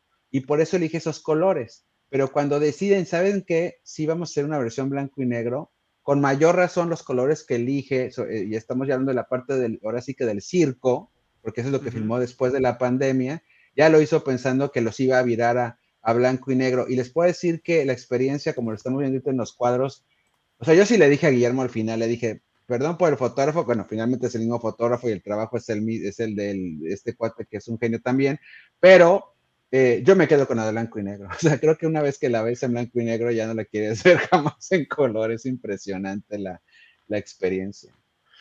Eh, yo tengo muchas ganas de verla en blanco y negro. Ustedes recordarán, seguramente han escuchado esta anécdota famosa de la historia del cine, que en Psicosis, en la escena del asesinato en la ducha, la sangre que escurre, que se lleva, que se va por ese desagüe dando vueltas, al igual que el ojo de Marion eh, Crane, que está muriendo en ese momento, no era sangre, evidentemente, y no era sangre artificial, era jarabe de chocolate porque el color café del jarabe de chocolate fotografía mejor como sangre en blanco y negro que el color rojo, literalmente, esa sería la razón. No, Mario seguramente se los explicó. Sí. Que hay colores que se traducen mejor al blanco y negro, que crean estos contrastes. Sí, de hecho dijo el rojo, los colores que acaba de enseñar David son, precisamente, dijo el color, ella mejor no, rojo, verde, oro, es lo que, es lo que él decía son los que más, ahí está la escena de psicosis, muy padre, nuestra producción siempre atenta. Eh, sí, los, los colores tienen que ver en este viraje y también en la experiencia. Él mismo lo dice que la experiencia es distinta de ver la película y está padre como escuela de cine sin querer, de, de poder vivir las dos experiencias y decir qué me dijo en color, qué me dijo en blanco y negro. Yo creo que ese es el orden que las deben de ver, por cierto, porque sí, finalmente la primera apuesta era en color y hay que verla como se hizo pero, la, pero así como me pasó con Logan, que también cuando la vi en blanco y negro dije, creo que ya nada más la voy a ver en color, creo que también acá, y porque en Logan, por ejemplo, era muy obvio que el personaje de Jim Hackman se volvía en un segundo Frankenstein, mm. ¿no? Por, por, la manera, por el contraluz, ¿no?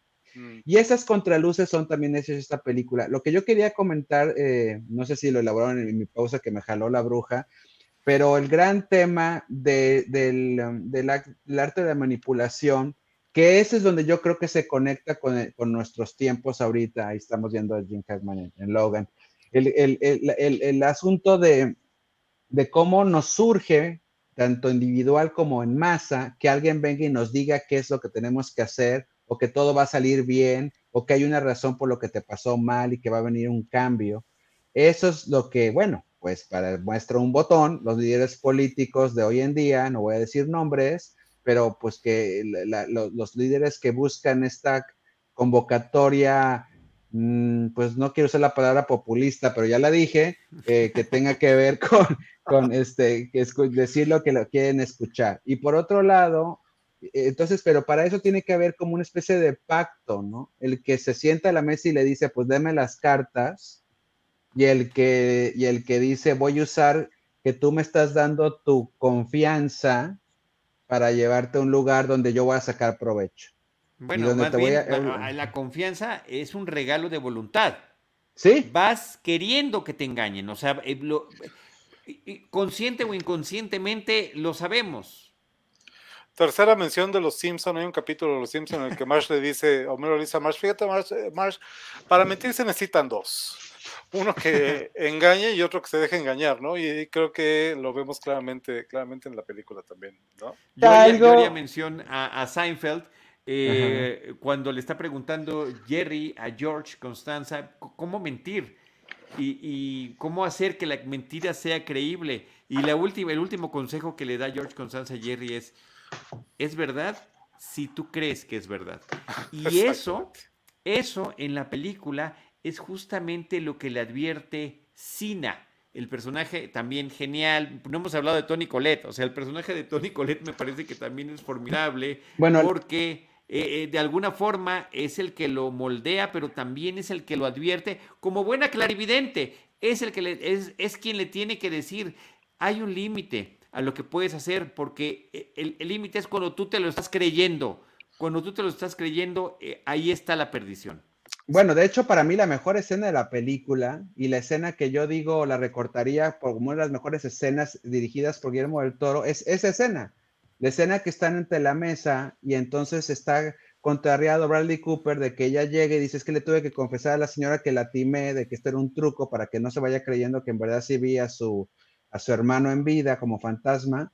Eh, y, está al lado David Strathairn, ¿no? Es el, personaje. Fantástico, David. Que, que, que, que, es el mentor, es el que le va a enseñar el truco, el que tiene un libro, cual Guillermo del Toro siempre está cargando con su librito, explicándote las reglas de cómo hacer eh, este truco. Y los temas de la película, dice, ahí es de la advertencia. Él como, hasta parece un jepeto que le está diciéndole a, su, a, su, futura criatura, está diciendo a Bradley Cooper, aguas, o sea, porque esto te puede consumir, es, cuidado. Y, y Tony Colette está en este limbo de la mujer que la que una mujer más de tú a tú, creo que es, es de hecho decía Guillermo del Toro que parte de la propuesta es de que hay muchas padres adoptivos y madres adoptivas del personaje de Bradley Cooper. Aquí estamos viendo la escena, precisamente es la escena que estoy hablando, en donde empieza todo como un juego inocente de cómo haces el timo, de que la otra persona crea que sí le sabes cosas y le lees la mente, y acaba siendo algo mucho más, pues, espantoso, ¿no? Esa escena es magistral. Cuando la vuelvan a ver, de mí se acuerdan de lo magistral que es esa escena.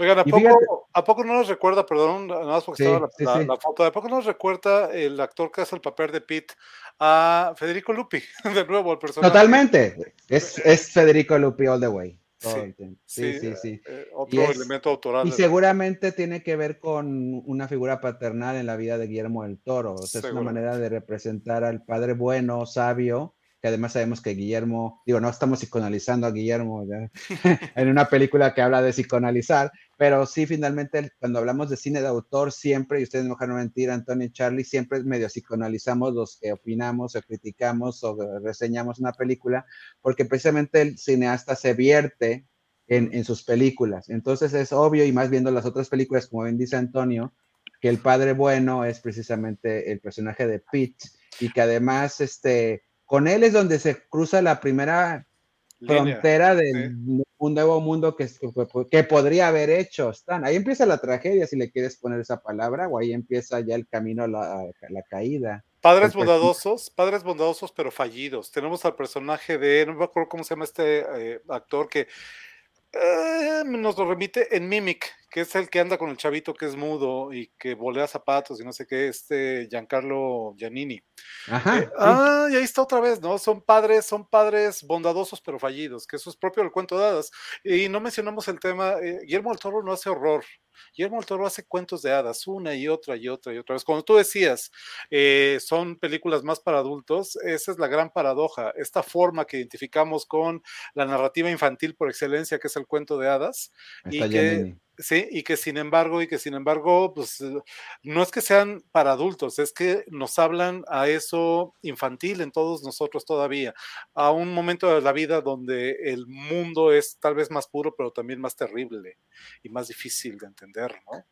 Sí, hasta dónde puede llegar el mentor o el padre adoptivo o sanguíneo a advertirnos los peligros del mundo, ¿no? Pinocho a los dos minutos de que tuvo al mejor papá posible ya está siendo tentado por este, por el, ¿cómo se llama? Que mi papá va a matar que se me olvidó. El zorro, el, zorro, y El, gato, sí. ajá, este, que, que se, este, se lo llevan a la feria, precisamente se lo llevan a la feria y al carnaval, que también es, y curiosamente ahorita el toro está haciendo Pinocho, by the way, entonces que la feria va a estar presente. La vida es un carnaval, dicen por ahí.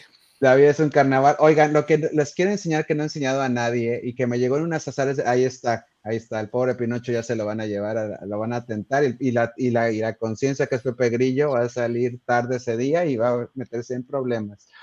Miren lo que, lo que me compré, perdón que lo diga así, pero vean esto.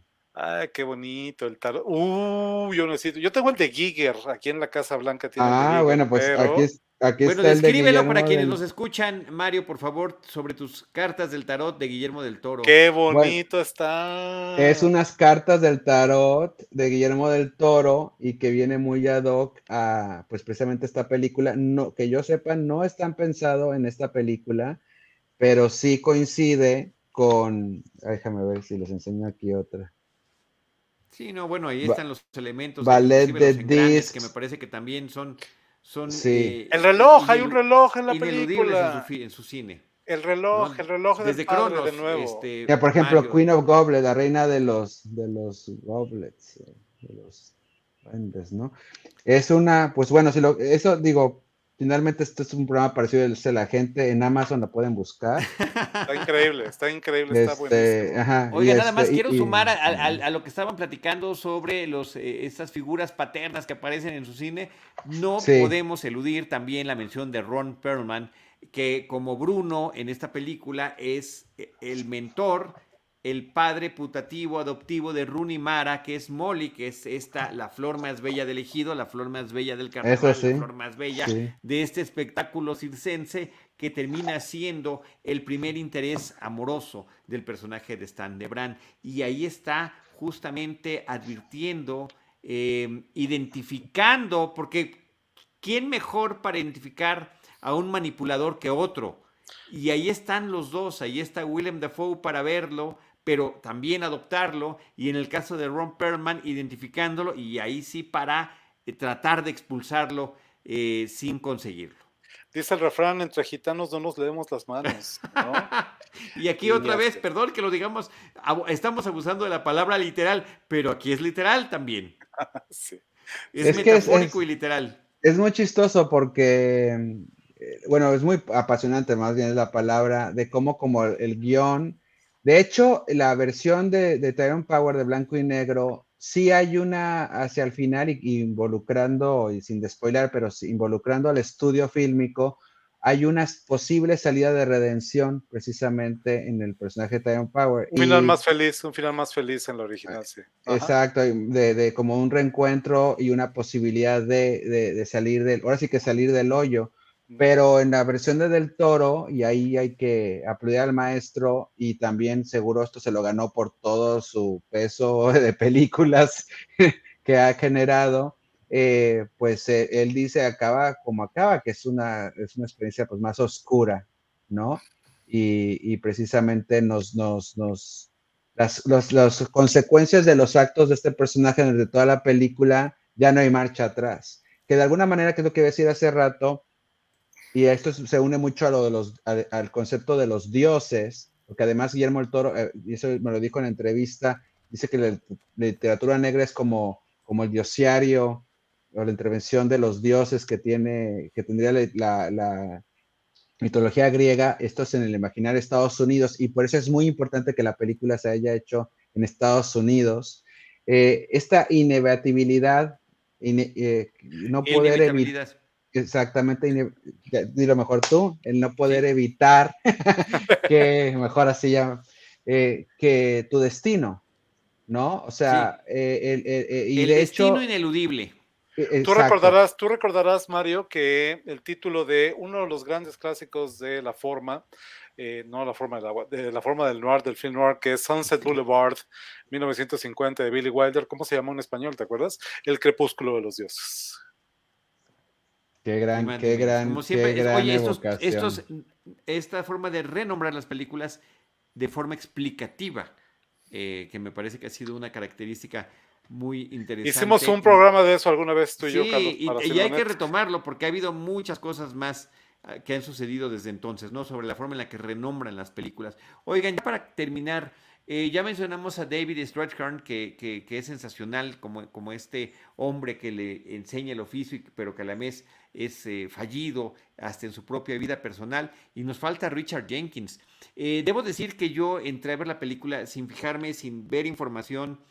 Y a Richard Jenkins, yo sé quién es, quién es. Reconozco la voz, pero no identifico al individuo. Y pues, pues ya más grande, ya de mayor edad, este actor como ha madurado con la barba, pero qué personajazo nos encuentra. Otro de los terribles monstruos de esta película. Contaba del toro también en esa, función que asistí, que, pensó en Richard Jenkins cuando le mandó el guion y, y, le decía gracias, gracias, gracias por pensar en mí, porque para hacer este papel, porque quiero hacer lo opuesto a lo que la gente espera de mí. Yo siempre soy como Sí. padre buena onda, el bonachón, y yo sé que te puedo dar lo otro.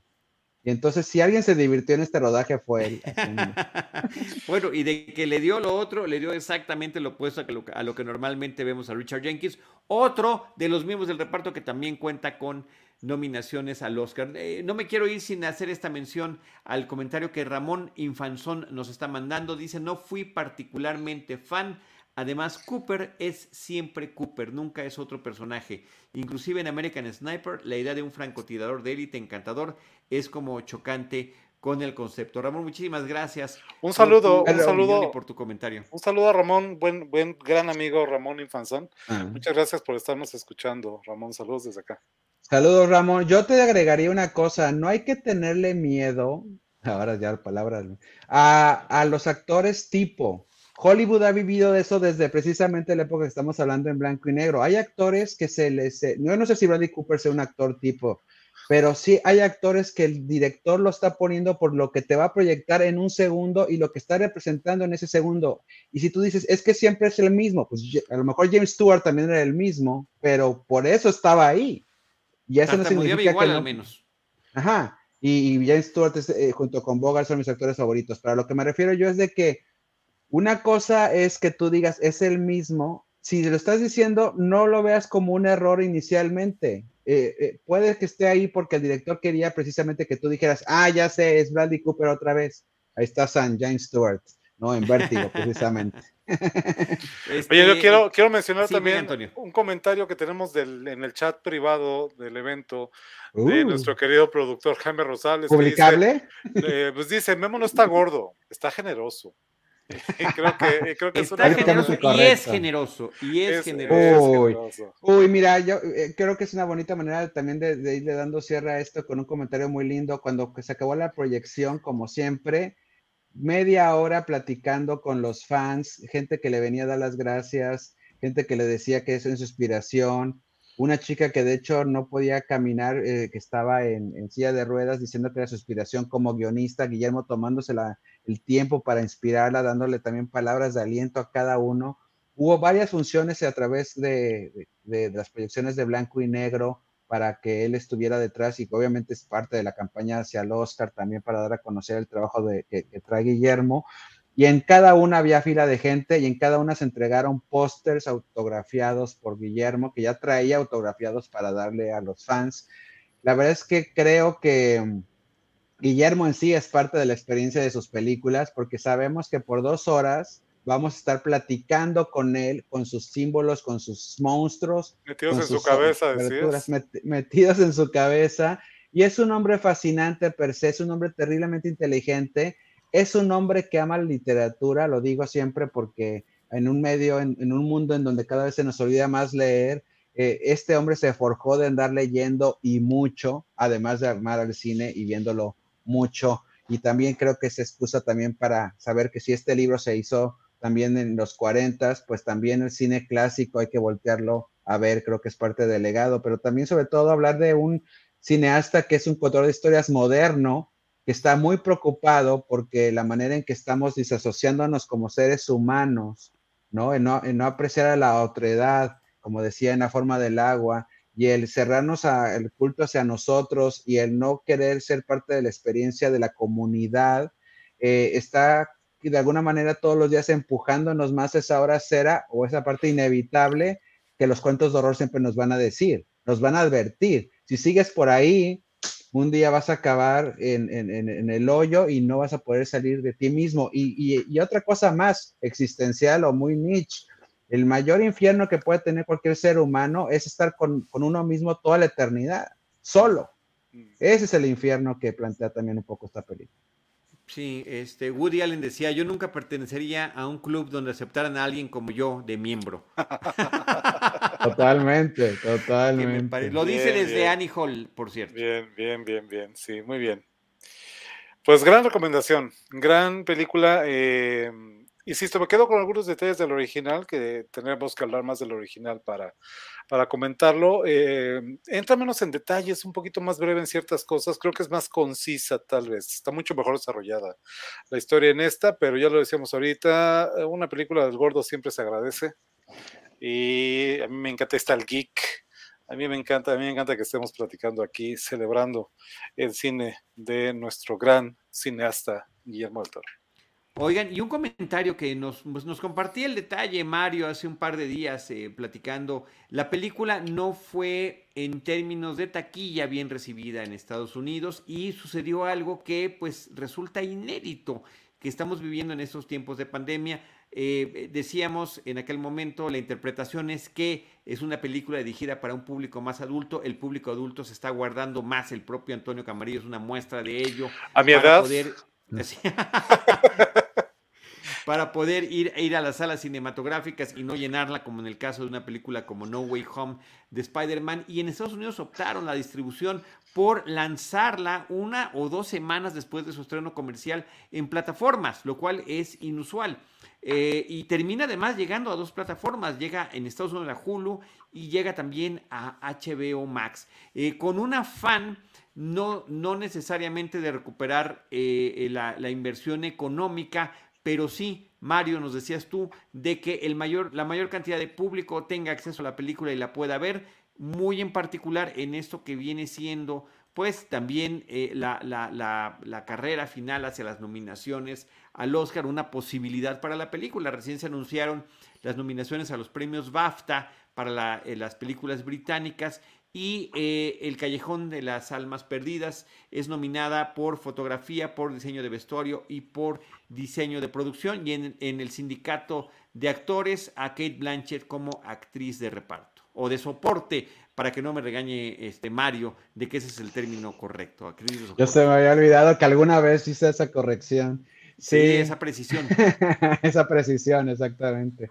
Sí, pero bueno, eh, finalmente, eh, pues es la era que nos está tocando ver. Era, era, un deal que habían hecho antes Disney y Fox, antes de que fuera completamente asimilado Fox por Disney, de que las películas que no les fueran muy bien las iban a estrenar pronto en, en, plataforma. La verdad es que la, película del toro ya lleva prácticamente un mes en cartelera, pero solamente ha logrado 9 millones de dólares. Solamente lo digo porque la película costó más de 100.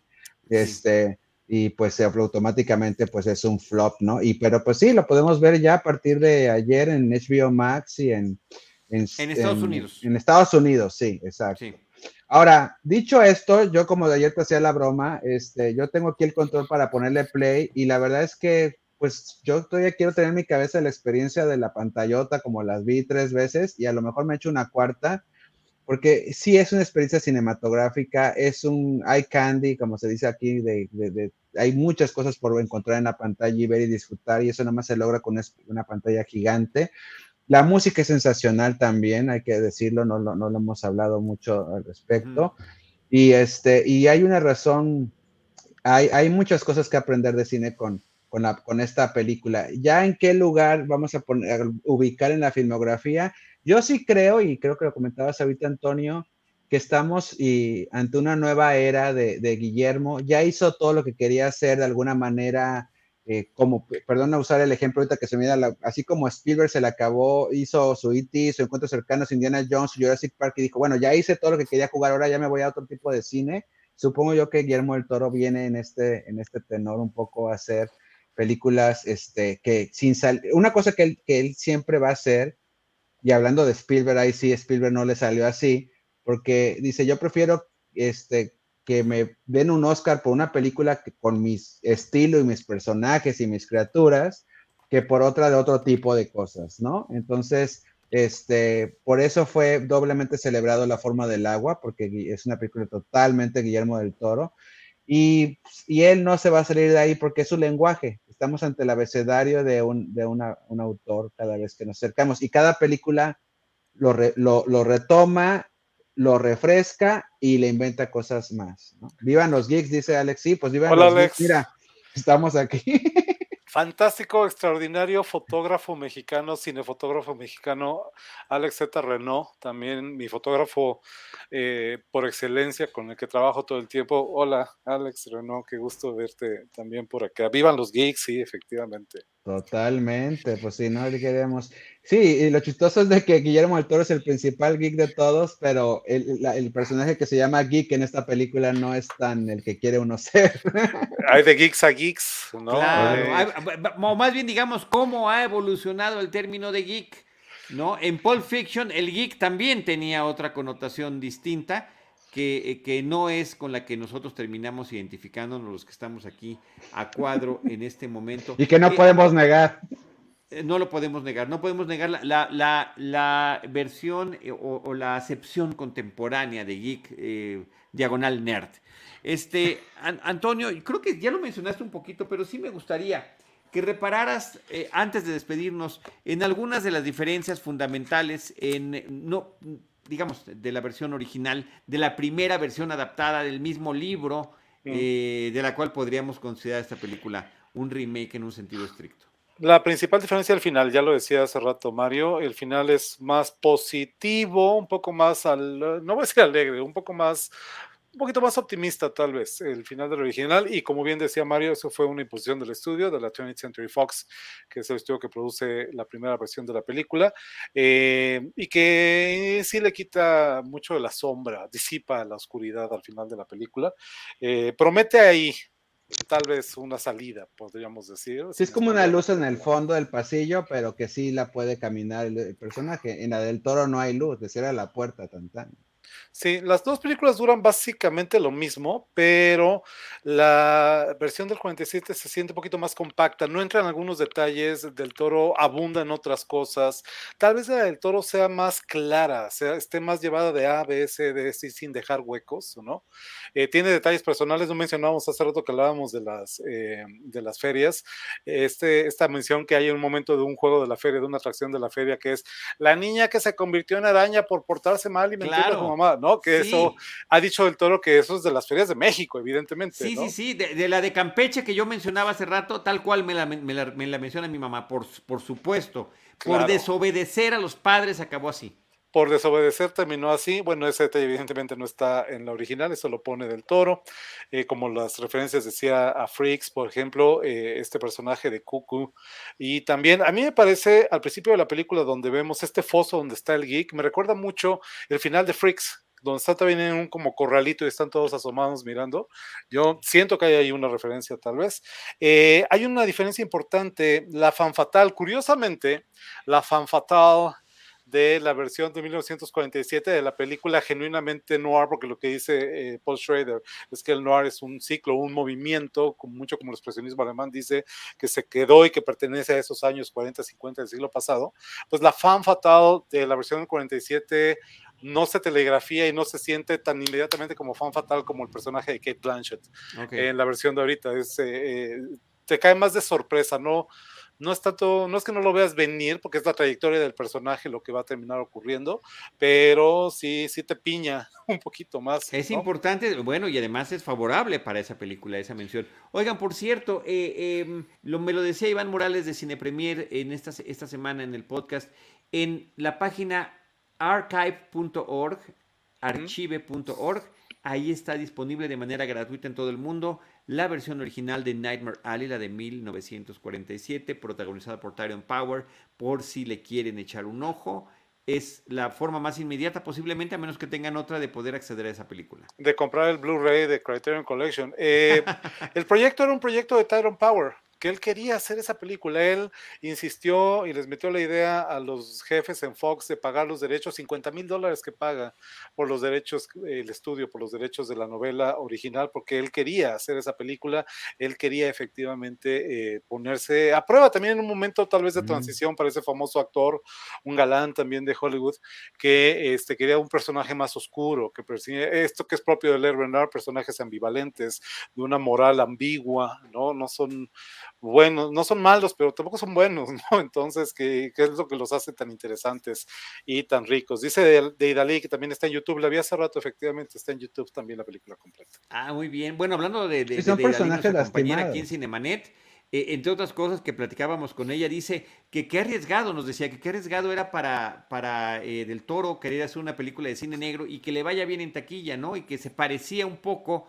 este capricho al que tuvo también Spielberg de hacer su musical y de hacer West Side Story. Cineastas que están en absoluta y pleno uso de sus facultades como realizadores cinematográficas. y que y claro y que van con lo que les gusta con lo que quieren más allá de los temas de, de taquilla de reconocimientos y todo lo que uno se puede imaginar sobre eso eso es muy bueno que lo digas, Carlos, porque sobre todo en el caso de Spielberg empezaron a salir, no, es que se quiere ganar un Oscar y todo. Le digo, pues no, o sea, él, está queriendo hacer algo que tiene ganas de hacer desde hace muchos años. Fue amigo del, del codirector Robert Wise, era su musical favorito con el que creció y pues creo que cuando ves la película te queda claro que él también tenía su take. En este caso sí era, y, y mira, eh, qué bueno que dices Charlie eso porque perdóname, es, comentario de Deidali, eh, lo, estoy retomando de una plática que tuvimos. Bueno, de, de Deidali y lo que tú te estás comentando, qué bueno que lo comentan ustedes dos.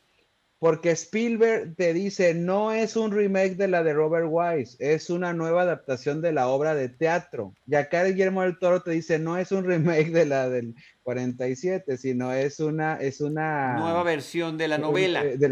exactamente. Entonces es, interesante eh, que los dos están buscando el source material de donde partió todo. Y de rebote, que eso es lo que a mí me gusta de los cineastas, y pues como ellos, que ya son unos monstruos en sí, que te, que te hacen regresar a, a, la obra de teatro, al libro, y dices, ay, pues a ver qué encontró aquí, ¿no? Eso se me hace. No, e, eso sí está padre, pero lo que sí es ineludible, otra vez para hablar de esa inevitabilidad que mencionabas hace ratito, es que ambos conocen el material fílmico original y no pueden evitar eh, reconocerlo. Aunque digan, no, no, no, este, no, esta es la cuarta vez que hacemos la película sobre la invasión. No, no, no, no, O sea, no, también hacen esto con su sombrero. ahí están las versiones previas y, claro que la conocen, claro, siempre terminarán aludiendo el, material original. Mira, hacen esto, hacen el tapping de hat a, la otra película.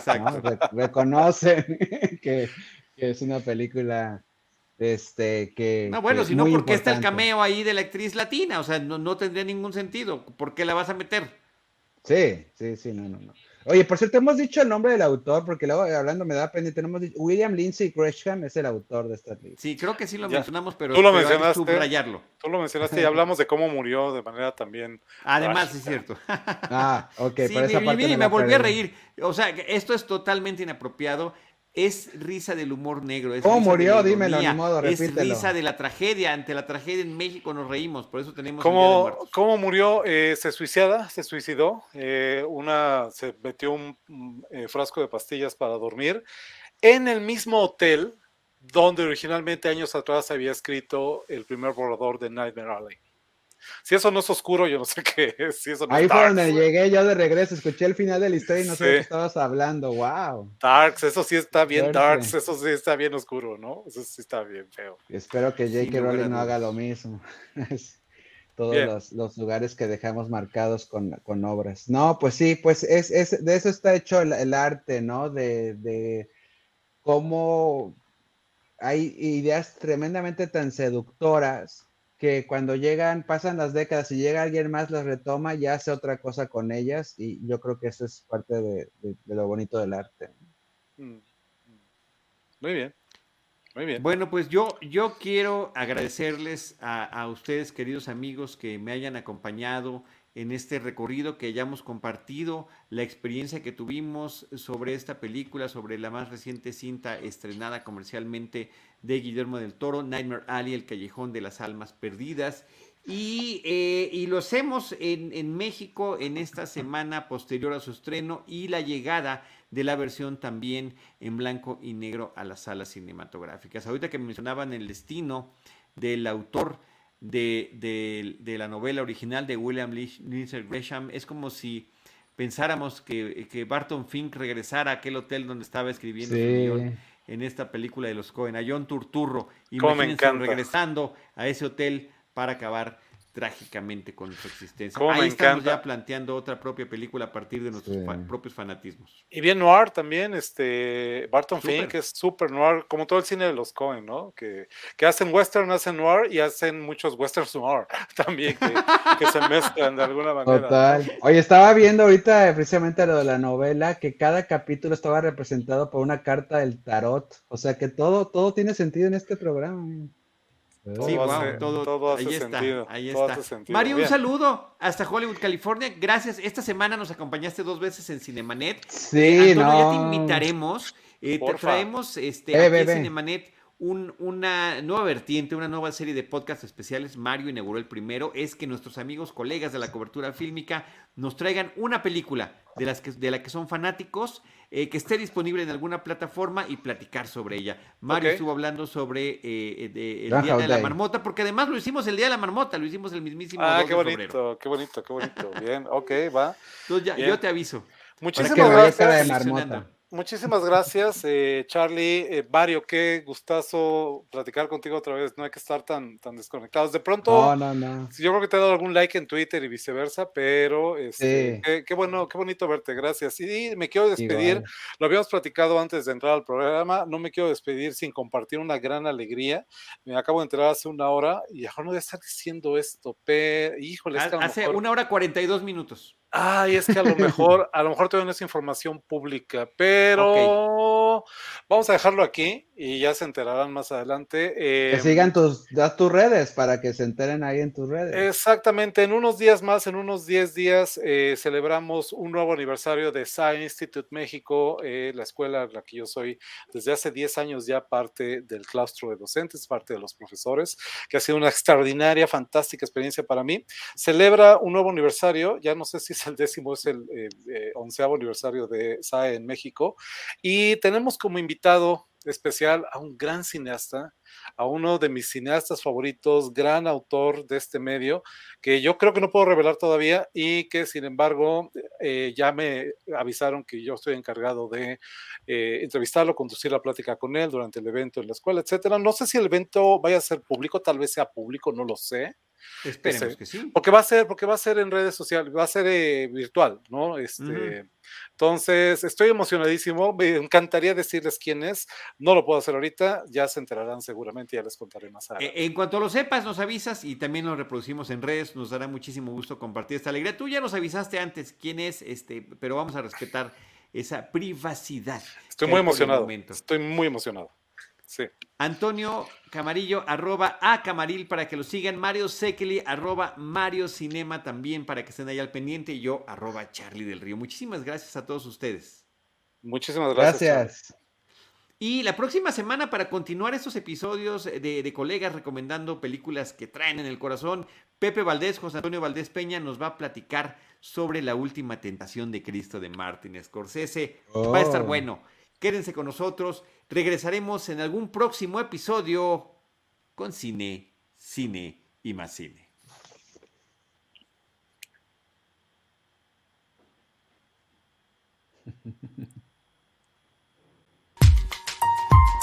Esto fue Cinemanet con Charlie del Río, Enrique Figueroa, Rosalina Piñera, Diana Su y Teitali Gómez. El cine se ve, pero también se escucha. Cine. Cine. Y más cine.